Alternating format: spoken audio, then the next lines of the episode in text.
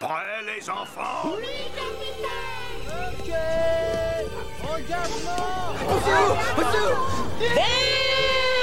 La dernière théorie tient pas la route. Deux secondes. Nom de Dieu. J'ai dépensé sans compter. Envoyez le film. Hello, bienvenue dans la version podcast du cinéaste. Prêt à parler pop culture? Le podcast que vous allez écouter est disponible dans sa version vidéo sur YouTube avec plein d'autres choses. N'hésitez pas à aller voir. Bon, on commence? Moteur? Bon, tout est prêt? Parfait.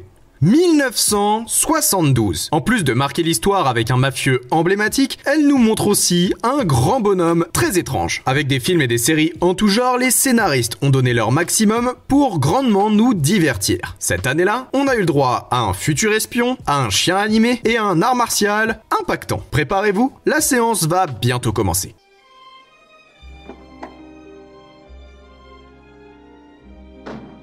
Tout d'abord et comme toujours, revenons rapidement sur notre repère chronologique. 1972 est aussi nommé l'an de grâce moins 1 avant les feux de l'amour. Cette année-là, on a vu des petits débutants dans The Rookie.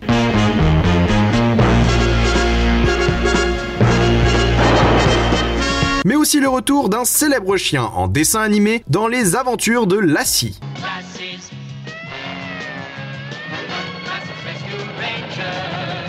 Et dans tout ça, on menait l'enquête avec un détective privé dans Banasek.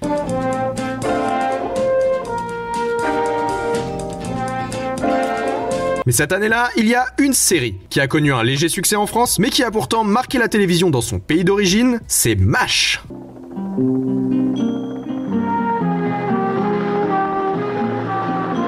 MASH est un drame médical télévisé américain de 11 saisons. Elle est l'adaptation télévisée d'un film de 1970 du même nom, lui-même adapté d'un livre de Richard Hooker. Le nom de la série est en réalité l'anagramme de Mobile Army Surgical Hospital. I speak English better than the Queen. On nous raconte ici le quotidien d'une équipe de médecins de l'armée américaine en poste dans un hôpital de campagne au cœur de la Corée du Sud. L'intrigue se déroulant durant la guerre de Corée, le show atteindra des sommets aux États-Unis en réussissant à montrer des événements de la guerre plusieurs décennies après sa fin. Si en France sa diffusion n'a pas marqué les téléspectateurs, dans son pays d'origine, MASH est un grand pilier de la télévision. Les audiences très hautes et augmentant à chaque saison a fini par atteindre le sommet inimaginable lors de la diffusion de son dernier épisode. En effet, l'épisode Goodbye, Farewell and Amen venant clôturer le show et rester le programme le plus regardé de tous les temps aux États-Unis pendant 27 ans avec plus de 106 millions de téléspectateurs. Ça a été dépassé en 2010 par la finale du Super Bowl. Il est intéressant de savoir que bon nombre des épisodes des premières saisons étaient inspirés d'histoires vraies racontées par des chirurgiens ayant vécu la guerre. Ainsi, la série avait pour objectif de sensibiliser le pays par rapport à la guerre passée,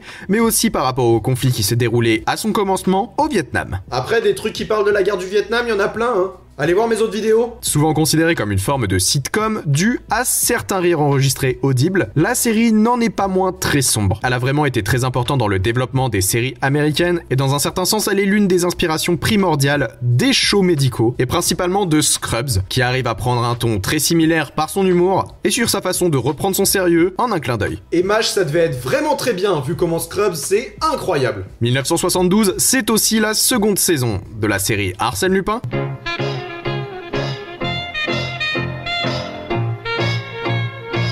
La sixième de Manix. Et on voyait la fin des aventures de Roger Moore dans Amicalement Vôtre.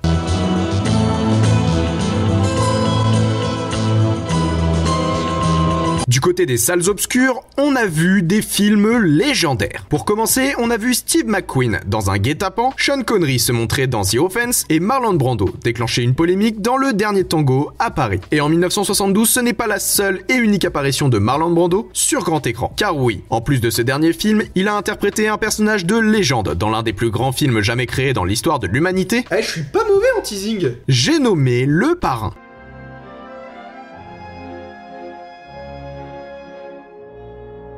Le Parrain est un film américain réalisé par Francis Ford Coppola et premier volet de la trilogie légendaire du Parrain. Il est l'adaptation du roman éponyme de Mario Puzo et nous raconte l'histoire de la famille Corleone, pilier de la mafia américaine dans le New York des années 40 et 50, dirigé par le surnommé Le Parrain Vito Corleone. Ainsi on va suivre les aventures plus ou moins légales, plutôt plus que moins, de la famille dans les divers événements qui marqueront leur vie et notamment la succession du clan et l'ascension de la nouvelle génération. Entre les meurtres et les trahisons, les tensions vont s'intensifier avec les autres familles mafieuses de la ville et rythmer cette grande histoire. Le Parrain est considéré de nos jours comme étant l'un des plus grands et des plus importants films du cinéma mondial. Il a eu une énorme influence sur le cinéma en général et plus spécifiquement sur le film de gangster. Juste derrière Citizen Kane, il est considéré comme le second meilleur film américain et est conservé pour son importance culturelle, historique et esthétique par la Bibliothèque du Congrès des États-Unis. L'œuvre a totalement révolutionné le genre du film mafieux. Là où l'on nous montrait auparavant un monde de criminalité fondé sur des marginaux tentant de survivre par eux-mêmes, le film de Coppola nous décrit une société où le crime organisé se place directement au cœur de la société corrompue. Avec ce récit, nous découvrons une nouvelle vision de la mafia, un point de vue complètement différent qui nous montre le fonctionnement et les aspects les plus sombres de cet univers jusqu'alors méconnu. La trilogie a impacté le monde entier sur grand écran. Un bon nombre de grands chefs-d'œuvre aujourd'hui considérés comme classiques découlent de celui-ci. On peut par exemple citer une bonne partie de la filmographie de Martin Scorsese, et c'est sans parler de son importance sur le petit écran où il a été une source d'inspiration pour la série Les Sopranos, et où on trouve pas mal de ses codes dans des shows tels que The Wire ou Peaky Blinders. De très grands films qui donnent naissance à de très grandes séries?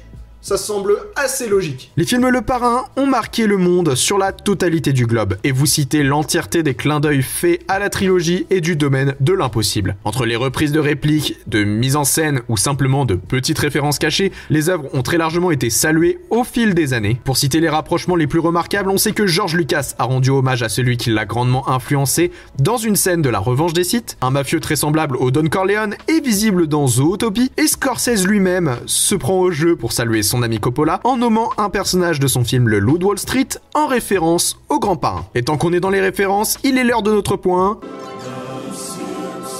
On la ref Et étant donné la grandeur des films, les Simpsons n'ont pas eu la ref qu'une seule fois. Mais en tout cas, ils ont souvent montré qu'ils aimaient ces films. C'est pourquoi, au fil des épisodes, on trouve plusieurs clins d'œil aux œuvres, et surtout par rapport au personnage du mafieux, Gros Tony. Bah ouais, y a un mafieux dans la série, à un moment, ils sont obligés de faire un rapprochement avec le parrain. Vous l'aurez compris, cette trilogie est sûrement l'une des plus emblématiques de l'histoire du cinéma. Avec un réalisateur qui donne littéralement tout ce qu'il a en sa possession pour faire ce film et des acteurs comme Brando ou Al Pacino qui le portent avec brio, il y a tout dans ces films pour faire remonter le temps au spectateur et lui montrer les aspects les plus obscurs du crime organisé. Cette première œuvre a reçu de grandes distinctions, notamment l'Oscar du meilleur film et celui du meilleur acteur pour Marlon Brando, quand Francis Ford Coppola manquait la statuette du meilleur réalisateur de peu et laisser sa place à Bob Fosse pour Cabaret, qui sera aussi récompensé pour son actrice principale, la grande Liza Minnelli. En 1972, Marlon Brando n'était pas le seul à briller par deux fois sur les écrans, puisque dans certains pays, pas en France, hein, on est toujours en retard, on a pu voir le talent aux arts martiaux de l'extraordinaire Bruce Lee dans La Fureur du Dragon ainsi que dans La Fureur de Vaincre. À ne pas confondre avec La Fureur de Vivre.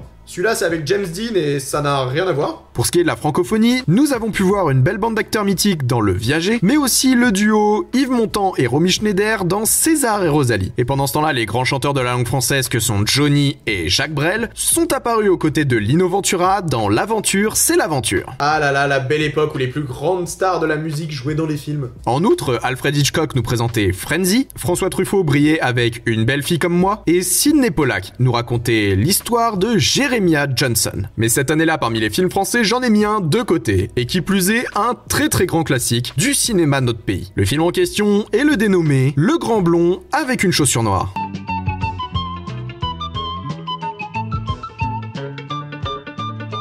Le Grand Blond avec une chaussure noire est un film français réalisé par Yves Robert et raconte l'histoire de François Perrin, un violoniste on ne peut plus étourdi qui se retrouve au cœur d'un règlement de compte entre des hauts placés des services secrets français. Au beau milieu d'une histoire d'agent double, cet inconnu se retrouve être l'appât d'une machination vouée à le faire passer pour un agent secret international d'exception. Le film est une comédie d'espionnage racontant le burlesque que peut avoir certaines situations du quotidien. Au travers le personnage défini comme le Grand Blond avec une chaussure noire, on découvre de l'humour dans les petites choses habituelles, même quand il agit réellement bizarre. Je crois qu'il est appelé comme ça parce qu'il est grand, blond avec une chaussure noire mais ça reste à prouver. L'œuvre nous parle des effets comiques que peut avoir un agissement d'un homme ordinaire et des choses pouvant paraître suspectes de lors que la personne qui les observe vous considère différemment. Ici, les actes d'un homme lambda sont scrutés et passent pour suspects dès qu'on pense qu'il s'agit d'un agent double. Avec un scénario millimétré et porté par un groupe d'acteurs exceptionnel, le film a fait un véritable carton. Entre Pierre Richard et son rôle qui lui va à la perfection, Jean Rochefort toujours aussi doué et Mireille Darc qui n'a pas manqué de marquer les esprits par son talent et par une certaine robe mémorable, le film film est un véritable classique de la comédie française. Ce n'est pas pour rien qu'il a été récompensé par de nombreux festivals dans le monde, en Allemagne et en Amérique notamment, et qu'il a eu le droit à son remake américain en 1985, avec un certain Tom Hanks dans le rôle principal. Ah bah je me disais bien aussi que ça manquait un peu de Tom Hanks.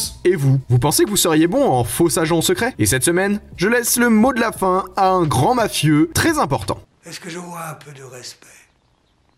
Est-ce que je sens un peu d'amitié? Merci d'avoir écouté ce podcast. Je vous rappelle que vous pouvez le retrouver en vidéo sur ma chaîne YouTube. N'hésitez pas à vous abonner ici ou à aller me suivre sur YouTube, Instagram, TikTok et même sur Twitter ou sur les autres plateformes de podcast. Et comme toujours, partagez-le, ça fait vraiment plaisir. On se retrouve très bientôt pour de nouvelles aventures dans les confins de la pop culture. C'était votre cinéaste favori, à vous les studios.